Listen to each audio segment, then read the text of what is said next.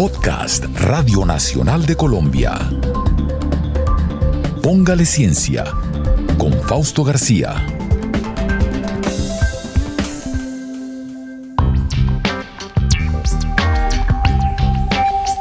Hola, bienvenidos a Póngale Ciencia. Gracias por llegar al primer episodio, un nuevo podcast de Radio Nacional de Colombia. Mi nombre es Fausto García Calderón y de entrada les digo que no soy experto en ciencia, pero cuánta curiosidad no hemos tenido en diversos temas y no nos atrevemos a acercarnos. Tal vez por pereza o simplemente porque la ciencia siempre se habla entre expertos y ahí ya nos sentimos excluidos. Pues les aseguro, o trataremos de hablar de una forma en que muchos podamos entenderla sin tantos tecnicismos que nos dejen locos. A la final, la ciencia está en todo, hasta en la moda. Como escucharon bien, sí, hasta en la moda. Así que póngale ciencia.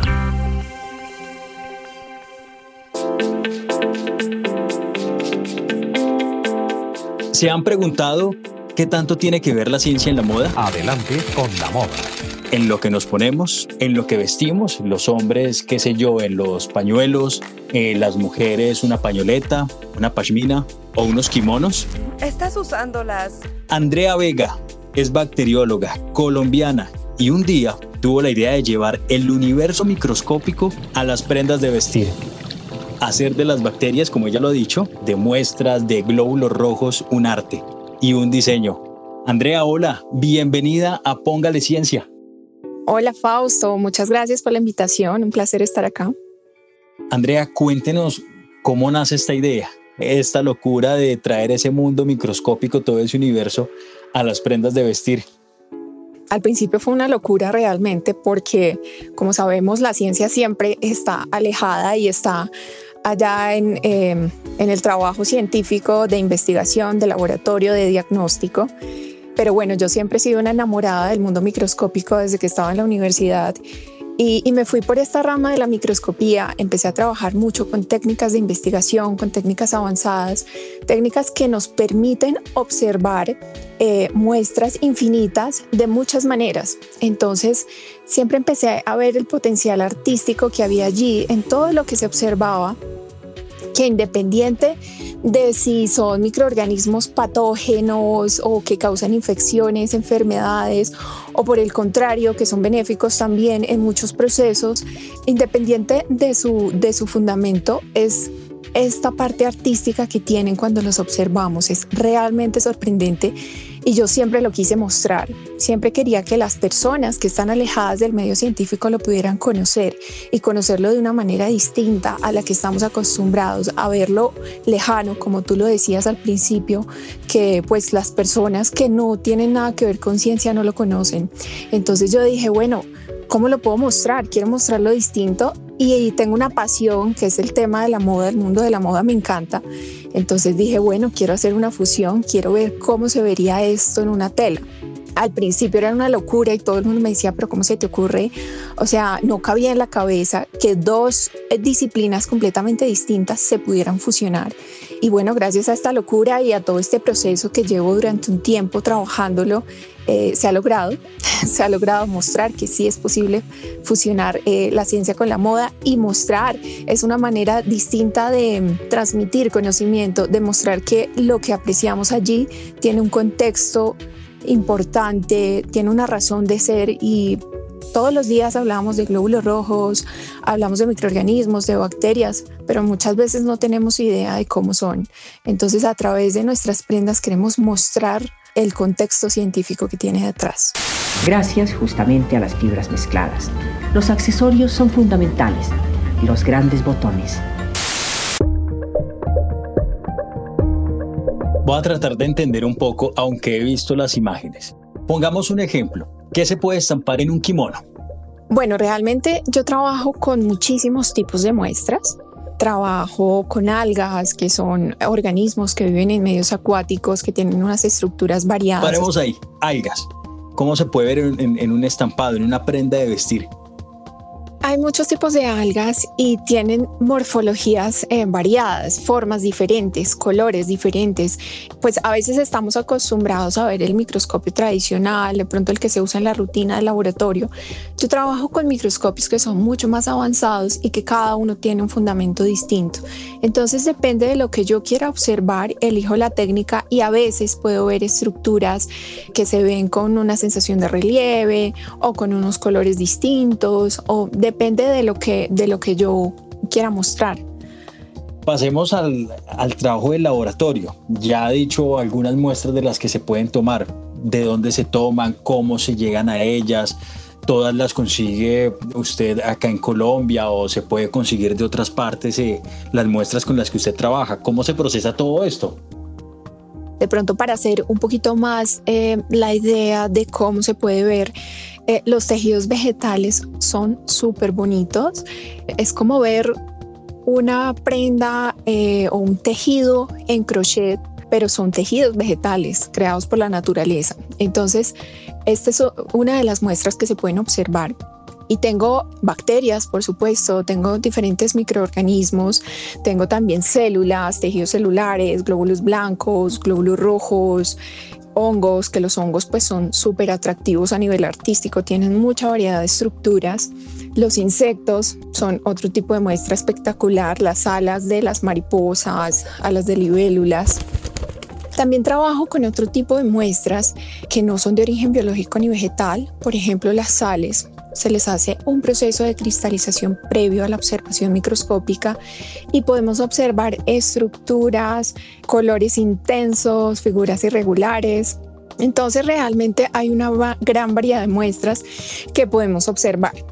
Muchas de ellas eh, yo las consigo, yo misma las preparo en mi laboratorio previo a la visualización es un proceso bastante largo, todo el tema de la preparación de la muestra, dependiendo de la muestra y la técnica de microscopía que yo elija, es un procedimiento completamente distinto. Hay otras muestras que pues las puedo conseguir en algunos laboratorios o también muestras que provienen del exterior, que son eh, fabricadas por empresas especializadas en producir material para microscopía. Vean ustedes qué cosa tan maravillosa es esta. En ese proceso, Andrea, ¿cuánto puede durar? ¿Cuánto puede tardar todo desde que se empieza a dar la visualización, encontrar la forma más apta para fotografiarla? ¿Cuánto puede tardar todo eso? Con una sola, ejemplo, viendo uno de los hongos que dice que son atractivos y quisiera saber por qué tienen un atractivo especial los hongos.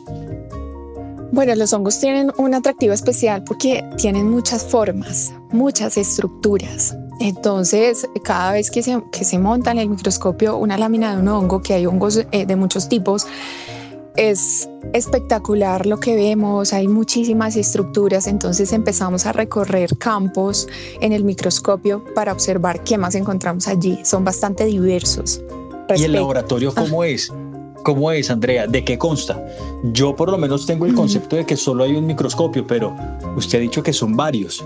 ¿De qué elementos se conforma todo ese laboratorio que, tiene para hacer todo este trabajo de, ver las muestras y llevarlas a, la impresión en un textil, en una tela? Bueno, el laboratorio consta de varios tipos de microscopios. Realmente se tiene la percepción de que solamente hay, hay un tipo de microscopio cuando estamos alejados de la ciencia, pero hay muchos tipos. Hay, hay microscopios con diferentes fundamentos que se adaptan a lo que queremos observar dependiendo de la muestra que se trabaja. Entonces, en el laboratorio, pues eh, yo trabajo con diferentes técnicas, técnicas básicas, pero también técnicas de, de investigación.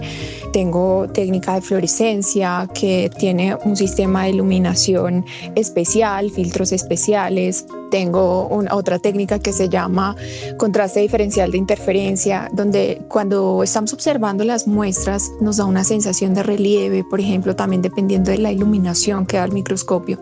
Entonces, bueno, en mi laboratorio también tengo las cámaras especializadas. La fotografía profesional microscópica se trabaja con cámaras especiales que van acopladas directamente a los microscopios y que tienen pues todas las características de resolución especiales para poder tomar este tipo de imágenes. Eso no es cojo el celular y lo, lo acerco al lente del microscopio y tomo la, la fotografía. Nada de eso aplica. No, nada de eso aplica, es, es otra cosa completamente distinta. En lo que sí se parece un poquito a la fotografía tradicional es que pues hay que hacer muchas sesiones fotográficas para poder lograr encontrar esa imagen perfecta, esa imagen que queremos plasmar, eh, la imagen donde se observan las estructuras, porque muchas veces ponemos una muestra pero no se ve bien, no artísticamente, que es lo que yo siempre busco, no está adecuada, eh, no todo lo que va al microscopio se ve bonito. Entonces es un trabajo de seleccionar muy bien la muestra, de seleccionar muy bien la técnica de microscopía y de sentarse horas y horas a trabajar, a explorar y a encontrar lo mejor que podamos extraer de allí. Eso quería preguntarle, Andrea, ¿todo es estético, todo es bonito o, toca buscarle casi que el lado amable a la imagen para que así mismo sea el estampado? Realmente no todo es bonito. En la rutina de laboratorio, en el diagnóstico, se hace identificación, pero cuando nosotros ya queremos resaltar algo artístico, pues se tiene que pensar muy bien en la muestra que se va a trabajar. Pero hay una gran infinidad de muestras que sí son artísticas, que son espectaculares, que son las que nosotros trabajamos. Póngale ciencia. Con Fausto García. Vamos a quedarnos un poco en el laboratorio para comprender el proceso. Supongamos que hoy Andrea entra al laboratorio y coge una bacteria. ¿Cuál pudiera ser esa bacteria? Bueno, hay, hay muchos tipos de bacterias, pero por ejemplo, E. coli, que es una bacteria intestinal, es una de las bacterias que se pueden trabajar. Las bacterias tienen diferentes morfologías, diferentes formas.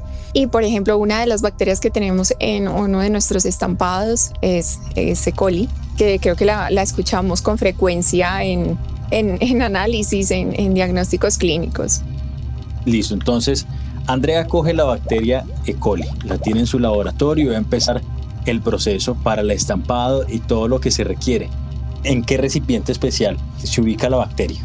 Bueno, las bacterias se cultivan en unas cajas de Petri entonces ellas crecen en un medio especial, enriquecido, que tenga todas las condiciones para su crecimiento.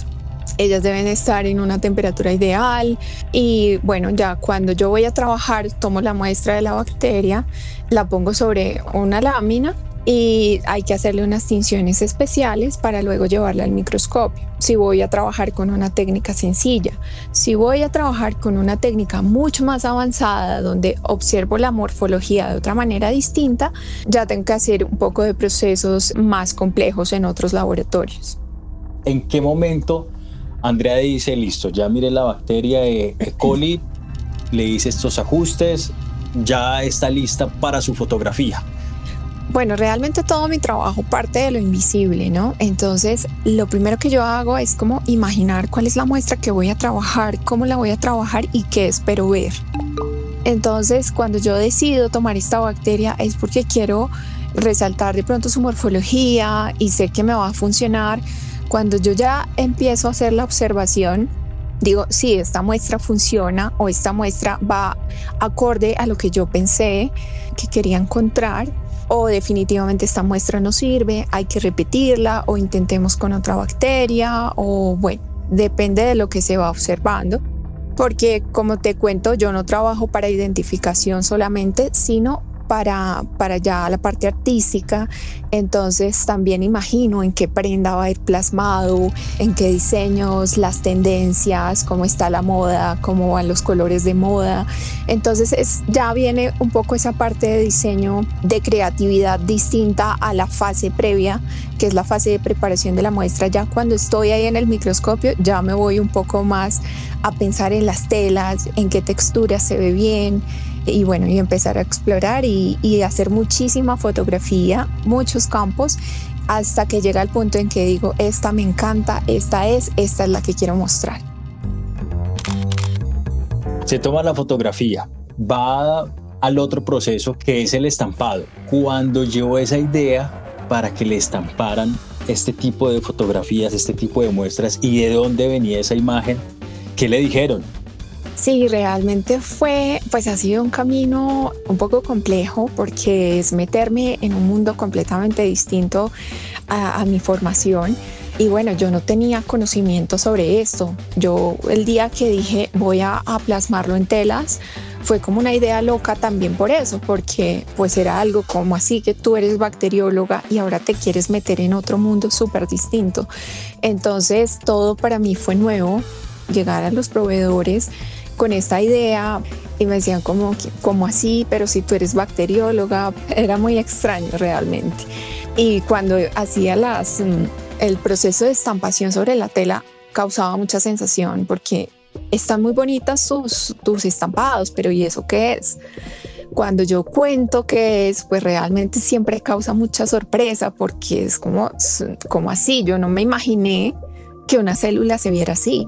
Además que a veces recordamos la célula como la vimos en el colegio, la estructura que nos mostraban y que nos enseñaban y las células que vemos en los libros y realmente es muy distinto a cómo se ve realmente en el microscopio. Entonces era como, uy, pero esto es una célula, pero lo que es esta bolita que está en el centro, ¿qué es? Ese es el núcleo que contiene el ADN, que entonces eso siempre causa sensación y, llama mucho la atención. Sí, al principio fue extraño, pero ya, ya ahorita es como, Andrea, ¿qué cosa nueva trajiste? Queremos saber, explícanos, cuéntanos. ¿Y la familia qué le dijo, Andrea, cuando llegó con esa idea de tomar un camino alterno a lo que había estudiado como bacterióloga, pero incursionarlo con la moda, con el mundo de los textiles? Bueno, por parte de mi familia siempre he tenido apoyo. Ellos, ellos me apoyan en todas las cosas diferentes que se me ocurren.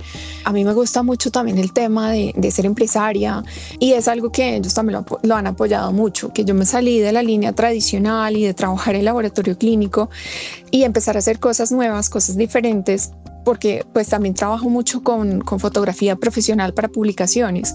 Entonces siempre me fui como por caminos distintos a los tradicionales y pues me han apoyado mucho. Al principio sí era como, bueno, te apoyábamos, pero pues será que esto sí va a funcionar. Pero, pero nada, si uno cree en lo que está haciendo, lo logra. Y bueno, he tenido apoyo total. Hola amigos, ¿qué tal estáis? Seguro que habéis oído hablar del coronavirus. ¿Sabéis lo que es? Seguro que sí, no se habla de otra cosa. Andrea, ¿la estructura del coronavirus podría plasmarse en una tela? Sí, me lo han preguntado mucho, me lo han preguntado muchísimo. Y lo que pasa es que trabajar con virus eh, ya es un tema súper distinto al trabajo con otro tipo de microorganismos. Se necesita una técnica especial, el aislamiento, el, todo el proceso es bastante complejo. No tengo coronavirus, pero tengo granos de polen que en su estructura se parecen un poquito al, al coronavirus. Andrea, ¿y la, ¿y la gente qué impresión se lleva? O sea, ¿qué cara hace cuando saben que en su prenda de vestir van a llevar casi que de inmediato, qué sé yo, unas alas de mariposa, de libélulas, unos hongos, unas muestras de glóbulos rojos, de tejidos? La reacción siempre ha sido positiva y, mira que es, es de mucha sorpresa. Para mí es gratificante ver, ver la sorpresa de la gente cuando ve, cuando ve los estampados. La gente valora mucho el concepto. También conocer un poco más de lo que hay detrás del trabajo científico y del significado de cada una de las muestras, de las células, por ejemplo. O sea, hay unas células muy bonitas entonces, las configuraciones artísticas que hacen los tejidos biológicos, por ejemplo, yo cuido mucho esa parte estructural. Y las personas eh, alejadas del medio científico pues se sorprenden conociendo algo nuevo, valoran que pues es un, es un concepto disruptivo, es un concepto diferente que no lo encontramos eh, usualmente. Es que sí genera sorpresa, sí genera sorpresa toda esta, esta historia y todo lo que está alrededor de este mundo tan pequeño y que se pueda ver en, las telas. ¿Qué ha significado que usted haya sacado ese mundo científico de un laboratorio tan pequeño, ese universo tan diminuto, a las prendas de vestir? No, pues es que ha sido una cosa, una combinación loquísima. he tenido la fortuna de, estar en, escenarios, en, eventos importantes, en eventos científicos también, mostrando que esto artístico vale la pena resaltarlo. El universo microscópico vale la pena resaltarlo. Mostrar lo que no vemos con nuestros ojos a simple vista. Siempre queremos ir más allá de los límites mostrar la grandeza de ese universo, mostrar que sí se puede fusionar con la moda, mostrar que cualquier persona lo puede portar y no solamente el personal de laboratorio o el personal científico, sino que son prendas de pasarela y podemos resaltar ese universo, mostrarlo. Es lo que vemos todos los días en la cotidianidad, es, es mostrar la belleza de las plantas, de las flores, de todo aquello que nos rodea, que no podemos ver a simple vista, pero que contamos con instrumentos maravillosos como el microscopio que nos permiten conocer ese universo. Póngale ciencia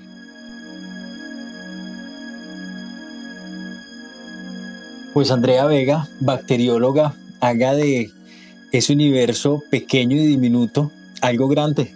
Preséntenos y denos a conocer su proyecto, ese trabajo tan bonito. Aquí en Póngale Ciencia. Bueno, los invito a que me sigan en las redes, en Facebook y en Instagram, Micra, guion al piso design. Ahí pueden encontrar la información de nosotros. Eh, estamos eh, constantemente sacando colecciones. Ahorita viene una colección espectacular. También traemos prendas nuevas, traemos eh, prendas para casa, pero que también las podemos usar en calle. Entonces también nos ajustamos al tipo de vestuario que se está usando actualmente, lo que está de moda pero con nuestros microorganismos, con nuestras células, con nuestros tejidos. Los invito a que nos conozcan. Y bueno, este es mi proyecto de Micra Design, resaltando el mundo invisible, visibilizándolo de otra manera distinta. Andrea, yo puedo preguntarle qué bacteria es la tendencia de la moda en este 2021. ¿Algo así se puede decir? Bueno, pues realmente la tendencia ahorita es, el, es el, el, tema del coronavirus. Es una muestra que no podemos tener en, en nuestro stock de prendas. Pero si nos ajustamos mucho a los colores, a las tonalidades. Ahorita la moda está enfocada en mucho colorido y nuestras prendas vienen cargadas con muchos colores, que es lo que nos ofrece el mundo microscópico también. Colores, formas, estructuras diversas. Andrea, gracias. Gracias por haber estado con nosotros por esta primera historia, este primer episodio aquí en Póngale Ciencia en los podcasts de Radio Nacional de Colombia. Muchísimas gracias a ustedes por la invitación. Un placer para mí haber compartido un poco de mi trabajo con ustedes. Muchas gracias. Ahí está, la ciencia está en todo, hasta en la moda. Esto es Póngale Ciencia en los podcasts de Radio Nacional de Colombia.